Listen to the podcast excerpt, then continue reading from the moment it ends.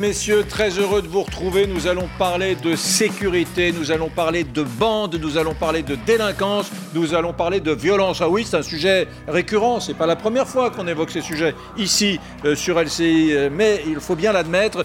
Depuis quelques semaines, il y a eu une accélération des phénomènes des bandes. D'ailleurs, nous serons dans quelques instants avec un, policier de, l'Essonne. Et l'Essonne, en région parisienne, est un des départements les plus, les plus touchés hein, par ces bandes qui euh, ben, recèlent en général plutôt des mineurs, 12, 13, 14 ans, qui sont pas violents, qui sont parfois ultra violents et pour des prétextes futiles. Nous parlerons également de ce qui s'est passé à Reims il y a quelques jours, ce journaliste entre la vie et la mort, euh, attaqué dans les quartiers. Nous parlerons de ce qui s'est passé à Lyon cette nuit et nous parlerons de ce qui s'est passé à Beauvais cette semaine car Jean Castex est en ce moment même en direct. Nous verrons les premières images avec le ministre de l'Intérieur à Beauvais, mesdames, messieurs. La question que je vous pose est très simple et vous votez sur mon compte Twitter. Sommes-nous trop laxistes? Je sais, on vous a déjà posé cette question. Eh bien, euh, je vous la pose à nouveau car c'est un moment assez important. Il me semble que nous sommes à un basculement en matière de violence depuis quelques jours. Merci d'être avec nous.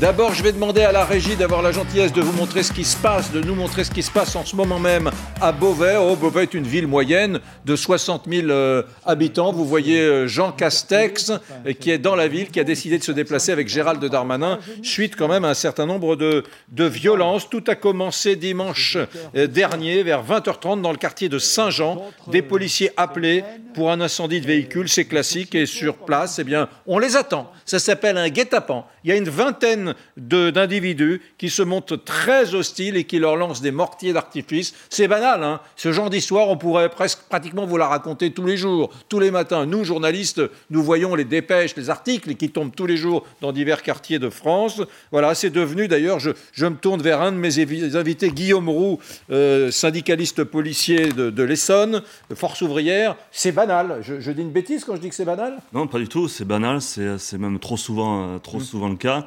Et, euh, c'est un phénomène qu'on retrouve de plus en plus. Mais euh, ce qui a changé, euh, c'est le niveau de violence. Par contre, le niveau de violence, ça, c'est quelque chose qu'on voit aujourd'hui augmenter et qui est très dangereux parce que, ben, on l'a vu ces dernières semaines, c'est des morts.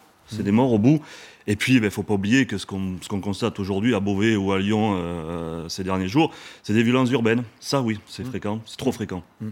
Je vous propose d'écouter ce que disait il y a un tout petit instant le Premier ministre Jean Castex qui échangeait justement avec des collègues à vous, avec des policiers à Beauvais.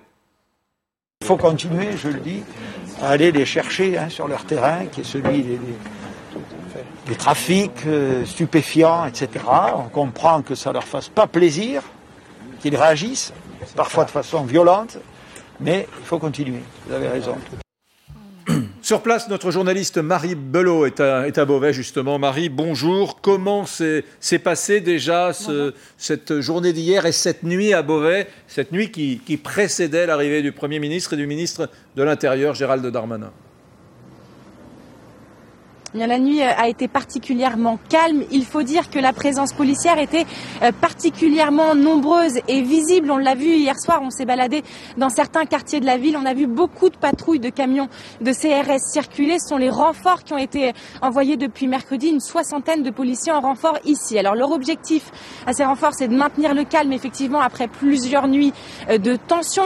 Ce que redoutent les forces de l'ordre, vous en avez parlé, ce sont les guet-apens qui se sont multipliés ces derniers jours ici à Beauvais il y a des feux de poubelle ou des feux de véhicules qui sont déclenchés ou des appels qui sont passés. Et lorsque les policiers ou les pompiers arrivent sur place, ils sont accueillis par des individus qui leur lancent des projectiles ou des mortiers d'artifice. La raison, selon euh, les syndicats de police, selon la maire de Beauvais, eh bien, c'est que ce sont des représailles. Représailles après euh, plusieurs opérations de police qui ont été menées ces derniers temps, des opérations pour lutter contre le trafic de stupéfiants. Cette lutte contre ces trafics de drogue, c'est une priorité pour le ministre de l'Intérieur. Il ne cesse de le répéter. Ministre de l'Intérieur qui est présent ici depuis ce matin en présence du Premier ministre Jean Castex. Un déplacement qui s'est déroulé en trois temps. D'abord, ils ont été à 9 heures dans le quartier Argentine, théâtre de plusieurs violences ces derniers jours. Ils se sont euh, baladés un peu dans ce quartier, puis ils se sont rendus au centre de supervision euh, départementale. Là, on leur a présenté tout le dispositif de caméra euh, de vidéosurveillance de l'Oise. Et puis, ils se sont rendus ici au commissariat de Beauvais où ils sont encore, où ils sont en train de discuter avec les effectifs de police. Et Jean Castex vient d'annoncer à l'instant un renfort de 10 policiers supplémentaires ici dans la ville de Beauvais. Très bien. Merci beaucoup Marie. Vous reprenez le, micro dès qu'il se passe quelque chose. Si Jean Castex, euh, il est en train de parler, euh, dit des choses intéressantes qui touchent à notre sujet, je vous promets, nous euh, casserons l'antenne et nous irons le voir. Lydia Guirou, je rappelle que vous venez de publier Assimilation, en finir avec ce, ce tabou français. merci d'être avec nous. Bon, voilà, j'ai envie de dire, c'est c'est vraiment, ça devient un marronnier, hein. c'est-à-dire que ce qui s'est passé là-bas, et ce qui est assez fou d'ailleurs, c'est que ça a été dit à l'instant par notre journaliste, hein, euh, ce guet-apens euh, qui a été tendu aux policiers à Beauvais, c'était pour répondre à une opération policière. C'est-à-dire qu'il y, a des gens dans les quartiers à Beauvais et ailleurs qui se disent finalement la vie, c'est œil pour œil, dent pour dent. Puisque les policiers sont venus faire des contrôles dans le cadre d'un trafic de drogue, eh ben, c'est normal, on y a droit, nous on va les attaquer, on leur tend un guet-apens et on leur envoie des mortiers d'artifice c'est quand même une vision assez curieuse de la sécurité. Eh ben la, la, racaille gagne du terrain et considère que ces territoires sont leurs territoires et qu'ils doivent le, défendre contre, contre la République, contre les représentants de la République. Alors c'est la police, c'est aussi les pompiers, parce qu'on va dire que la police est violente, etc. Mais quand c'est les pompiers, c'est la même chose. Quand ce sont des médecins, il y a aussi des médecins qui se font euh, agresser, il y a des infirmières qui n'osent, plus aller dans ces quartiers-là. Et, il y a en fait un sentiment euh, d'impunité, un ensauvagement complet d'une partie de la jeunesse. C'est une violence qui est de plus en plus jeune et une violence qui est de plus en plus violente. Il y a même des, ce qu'on appelait les grands frères de Seine-Saint-Denis qui se sont émus dans une tribune en disant Ok, nous, on se battait aussi quand on était jeunes, mais on se battait avec des battes. Là, ils se battent avec euh, mmh. des, euh, des, pistolets, avec des, balles réelles. Il y a eu un meurtre en, Seine-Saint-Denis pour euh, une vengeance sur fond de, de, boxe, je crois. et ils se battent avec des couteaux. Ils sont dans, une, dans, dans, un manque de contrôle, un manque de conscience de, de leurs actes. Et je crois que maintenant, il faut une sanction qui soit beaucoup plus forte, beaucoup plus systématique. Et c'est vrai qu'il y a un problème avec la chaîne pénale en France parce que les policiers font leur travail, ils les arrêtent 10 fois, parfois 15 fois, parfois 18 ans, ils, ont déjà, ils sont déjà passés au commissariat une vingtaine de fois, mais ils n'ont pas de sanction, ou la sanction arrive beaucoup trop tard. Donc maintenant, il faut qu'elle soit systématique et il faut qu'on tape fort pour réaffirmer l'autorité de l'État dans tous les territoires et que la racaille recule. Mmh. Et, oui, oui, oui, Marie-Estelle et on va euh, mettre des éducateurs, quoi. On en est là. Donc je crois que sur le régalien, on est très mauvais et ça date pas d'hier. On est très mm. bon pour l'État nounou qui nous dit d'être six à table et de manger des pommes depuis Chirac avec la Corrèze. Euh, mais on est très mauvais sur le régalien. Et ce qui est désespérant, enfin moi, les, patients policiers que j'ai dans mon cabinet sont en burn-out, pas parce que leur travail est difficile, ils l'ont choisi ce travail en connaissance de cause, mm. mais parce qu'ils sont fragilisés sur la formation. Ils ont besoin aussi d'une formation psychologique pour affronter cette mm. violence et sur leur protection. C'est-à-dire qu'ils sont toujours les premiers. Il y a une suspicion, il y a une suspicion de culpabilité toujours du côté des policiers. On peut pas euh, taper sur les combattants. C'est comme euh, la question des, des, soignants avec la Covid. Donc, euh, je pense que les élites, on doit, doivent vraiment sortir de leur tour d'ivoire comprendre que sur le terrain, quand les policiers font le job, mais que derrière la chaîne pénale, comme pour l'islamisation d'ailleurs, euh, ne suit pas, c'est désespérant, comme pour les pédophiles dont je vois les victimes, c'est toujours en fait le même scénario. Donc là, il y a une vraie question sur le régalien. Mmh. Je pense, vous y répondrez, sur la formation des policiers maintenant, qui n'est plus à la hauteur de ce qu'ils vivent, parce que par rapport à il y a 15 ans, et ça je le vois avec les ados dans mon cabinet, la violence a beaucoup changé. Elle est protéiforme, c'est une violence extrême. Ça veut dire que derrière, il y a un vrai problème d'éducation. La pulsion de mort, elle est débridée. Elle est débridée. Et le, seul point où je suis en désaccord avec vous, c'est quand vous dites qu'ils n'ont pas conscience. Je pense que ce qui est grave, c'est qu'ils ont parfaitement conscience. Hmm. Ils vivent dans des zones de non-droit. Il y en a malheureusement beaucoup en France. Des zones où la République n'a pas sa place. Ou si un prof le dit, il se fait dégager, il n'est pas soutenu par les représentants de la République.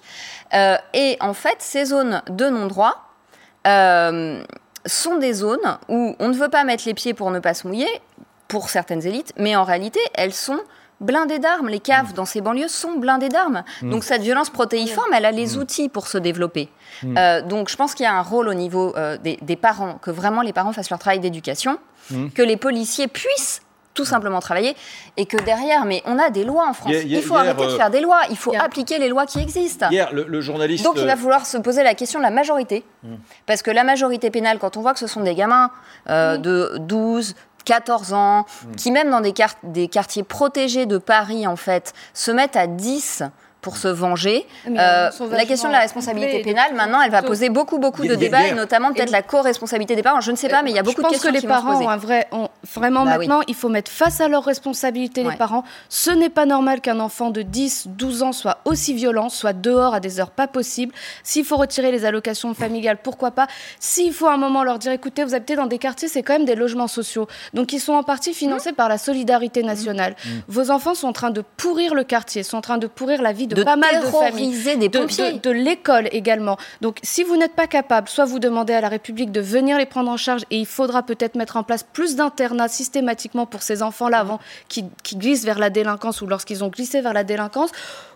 Ou alors, on leur dit, ben, vous n'aurez plus accès à la solidarité nationale, que ce soit par les allocations ou par des logements euh, sociaux. À un moment, il faudra taper au portefeuille si c'est la seule chose qu'ils Mais bien sûr. comprennent.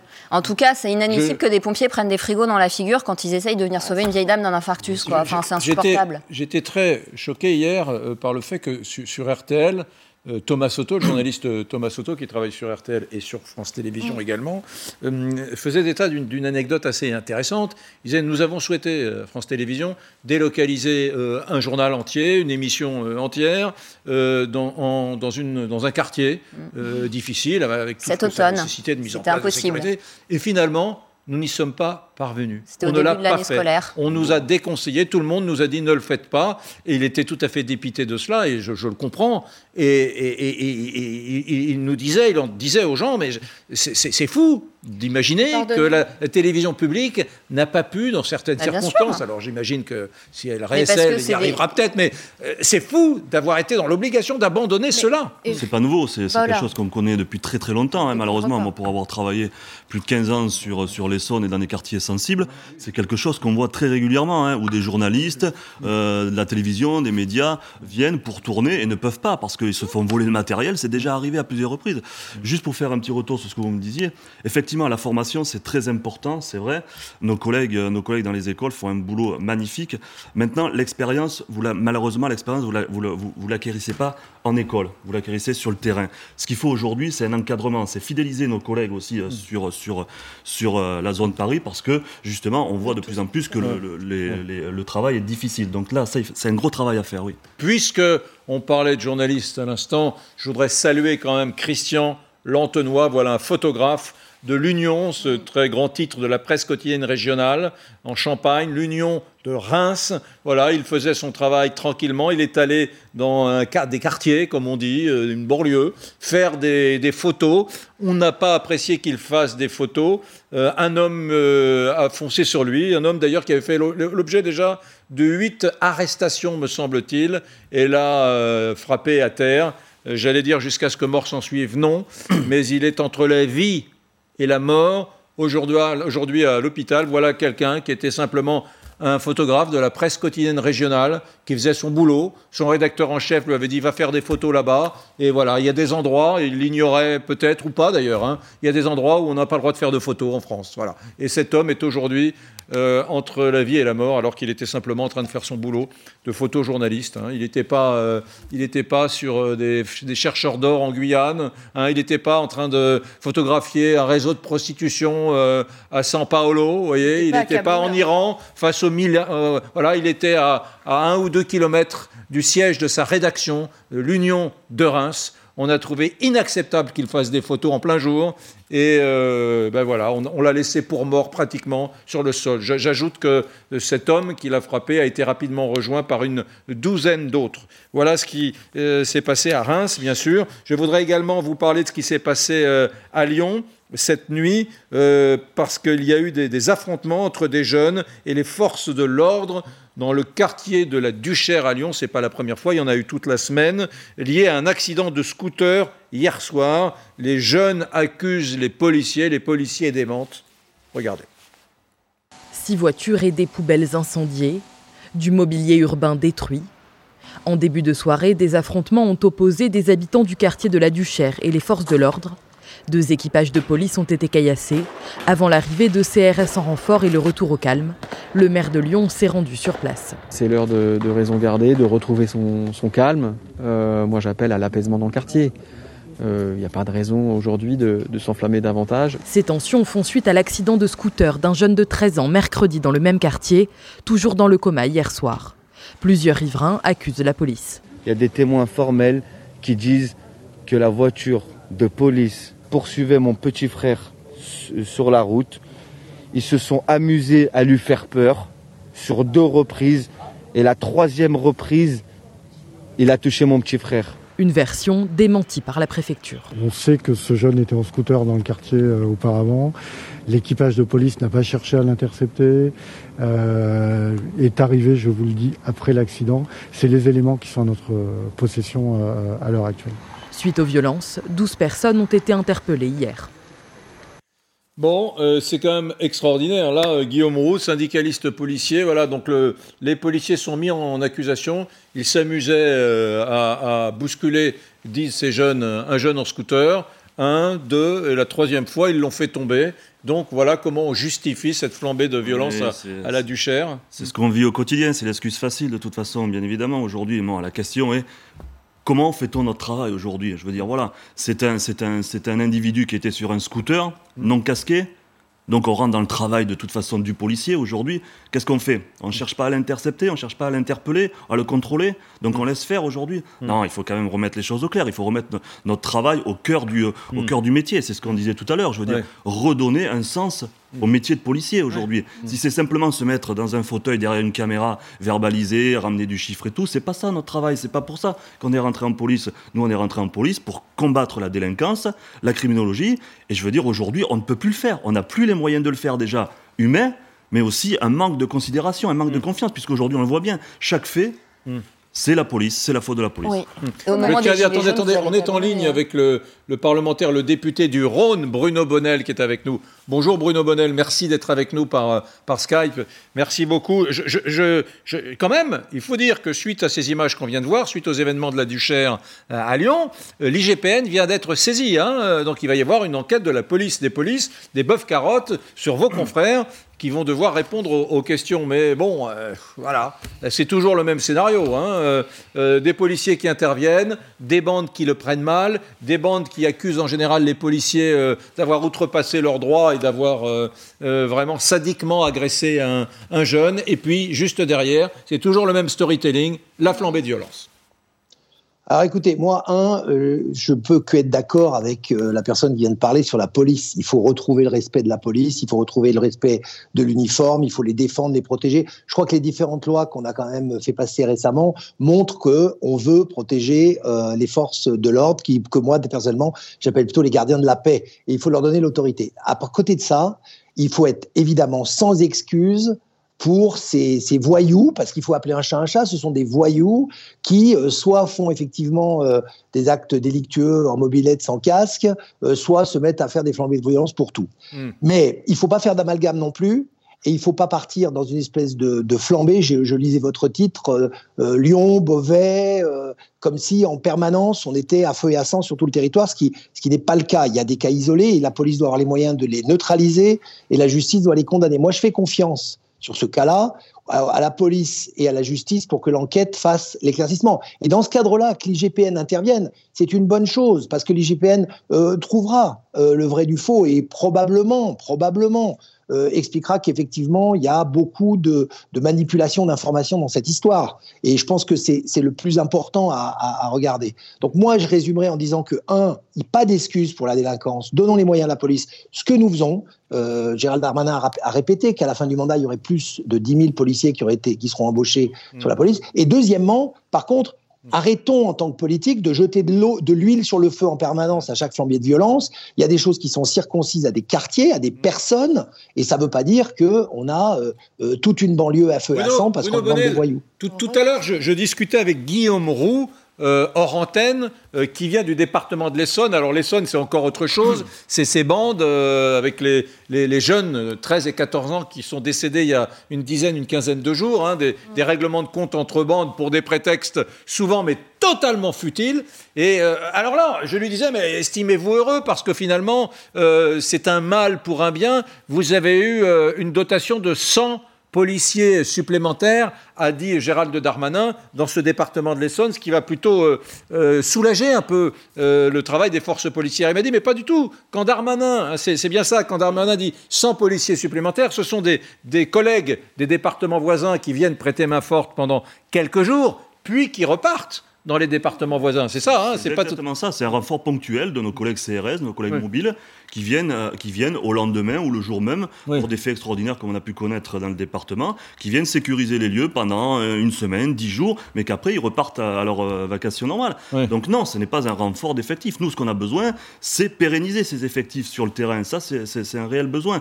Aujourd'hui, pour répondre à M. Bonnel, c'est malheureusement le quotidien quand même, ce que vivent nos collègues aujourd'hui. oui, effectivement, on montre trois, quatre faits qui se sont passés ces derniers jours. Alors c'est hmm. la contagion, c'est le moment de, de, de parler de tout ça. Mais enfin, ce qu'il faut bien souligner, c'est quand même euh, ce que mes collègues vivent très souvent, pour hmm. pour pas dire tous les jours, sur le terrain. Oui. Non, Bruno Bonnet, je vous dis ça parce que j'ai une petite taquinerie, mais quand on dit, euh, alors il faudrait être clair, si Darmanin dit on va augmenter les, les, effectifs, si c'est pour une semaine, c'est une arnaque sémantique quand même. Pas déshabiller les uns Il y a deux choses à distinguer. Il y a deux choses à distinguer. Il y a effectivement l'embauche de 10 000 policiers supplémentaires mm. sur le quinquennat, et ça, c'est effectif. Alors qu'ils ne soient pas alloués aujourd'hui au poste où, a posteriori, on aurait préféré qu'ils soient, c'est une chose. Et c'est pour ça qu'il y a les phénomènes de renfort. Mais les embauches des 10 000 policiers, c'est une réalité. Maintenant, je voudrais répondre effectivement que la clé du système, c'est ce que j'appellerais le civisme il y a un sens du civisme qui est parti, qu'il faut restaurer. Ça va prendre du temps.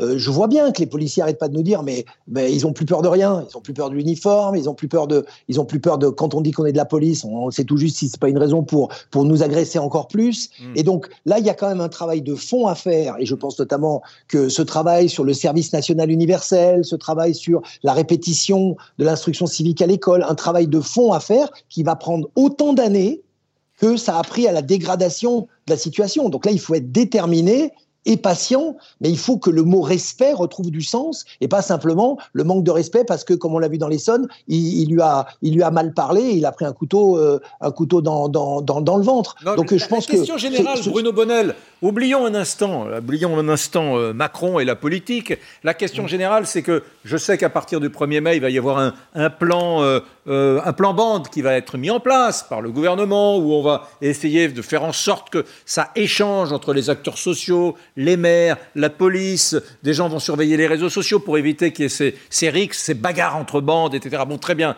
Mais on a tous le sentiment que tout a été fait. Il y a déjà eu un plan bande en 2010. Et il y en a, à chaque fois qu'il y a une flambée de violence comme ça, on fait des trucs puis ça marche pas, et puis la violence monte comme ça de façon inexorable, Lydia Guirouz.